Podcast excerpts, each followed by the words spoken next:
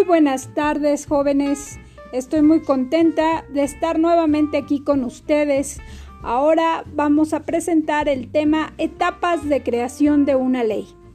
Así como para hacer un pastel es necesario seguir ciertos pasos, procedimientos a seguir o como para hacer unos ricos hot cakes, también para crear una ley hay que llevar ciertos pasos. Entonces vamos a ver que los pasos más generales para crear una ley son seis. En algunos mencionan uno más que es la promulgación. Sin embargo, la mayoría de los doctrinarios hacen referencia a las siguientes etapas. Iniciativa, discusión, aprobación, sanción, publicación e iniciación de vigencia. Vamos a ver, la iniciativa consiste en proponer o iniciar un proyecto de ley. ¿Quiénes pueden proponer o iniciar un proyecto de ley? El Poder Ejecutivo, el Poder Legislativo y también los ciudadanos. Les invito a que revisen el artículo 71 constitucional que habla acerca de ello. Sabemos que existen dos cámaras, diputados y senadores. Los diputados representan al pueblo y los senadores a las entidades federativas. Los diputados y los senadores en ocasiones se les puede llamar cámara de origen o cámara revisora. No quiere decir que existan cuatro cámaras, eso para nada, sino que a veces se les llama Cámara de Origen o revisora a cualquiera de estas dos cámaras, diputados y senadores. ¿De qué depende?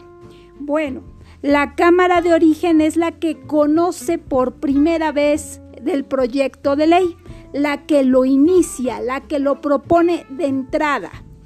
Y la Cámara Revisora es la que conoce después acerca de esa iniciativa de ley o de ese proyecto. Después podemos ver que siempre va a ser Cámara de Origen, la de diputados, en ciertos casos. Uno, cuando se trate de contribuciones o impuestos. Dos, cuando se trate de empréstitos, préstamos que solicita nuestro país al exterior. Tres, cuando se trate de reclutamiento de tropas.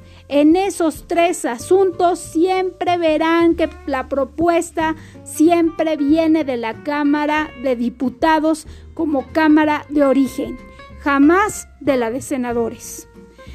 Ahora bien, vamos a ver otra etapa, la segunda, que es la discusión.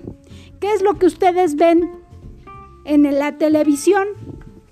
Y entonces observan que están alegando que hasta parece que a veces están peleando, están presentando precisamente sus argumentos a favor o en contra de la iniciativa que se esté dando. Eso es la discusión. Después tenemos otra tercera etapa que se llama aprobación, que es cuando ya las dos cámaras se han puesto de acuerdo. La cuarta etapa es la sanción la sanción no es un castigo. Sabemos que el término sanción luego se utiliza como castigo, pero en el caso del tema de etapas de creación de una ley, la sanción es la aprobación que hace el Poder Ejecutivo respecto de un proyecto de ley. Y entonces el Poder Ejecutivo tiene una facultad muy especial, un derecho de veto. Derecho de veto quiere decir no, que, se puede rechazar total o parcialmente el contenido de una ley. Y si lo rechaza parcialmente, lo regresa a la Cámara de Origen para que se vuelva a discutir y aprobar. Y si lo aprueba, pues entonces ya continuamos con la siguiente etapa. La siguiente etapa, que es la quinta, se llama publicación. La publicación consiste en dar a conocer una nueva ley. La nueva ley, si es de carácter federal porque tiene aplicación en toda la República, se da a conocer en el diario oficial de la Federación. Y si se trata de una ley local que tiene aplicación en una entidad federativa determinada, entonces será en la Gaceta local de la entidad federativa. ¿Dónde podemos conseguir estos diarios? Si son del día, en los puestos de periódicos, pero ahora con esto del Internet también podemos entrar a revisar las páginas del diario oficial para consultar las distintas leyes que se estén publicando. Tenemos como último la sexta etapa, que es la iniciación de vigencia, que quiere decir a partir de cuando una ley ya va a ser obligatoria. Y hay dos sistemas de iniciación de vigencia, el sistema sucesivo o el sistema simultáneo. El sistema sucesivo consiste en que se darán tres días a partir de la publicación para que esta ley sea obligatoria, pero se dará un día más por cada 40 kilómetros de distancia o fracción que exceda la mitad. Este sistema ya cayó en desuso porque ahora con todas las comunicaciones que tenemos ya no aplica.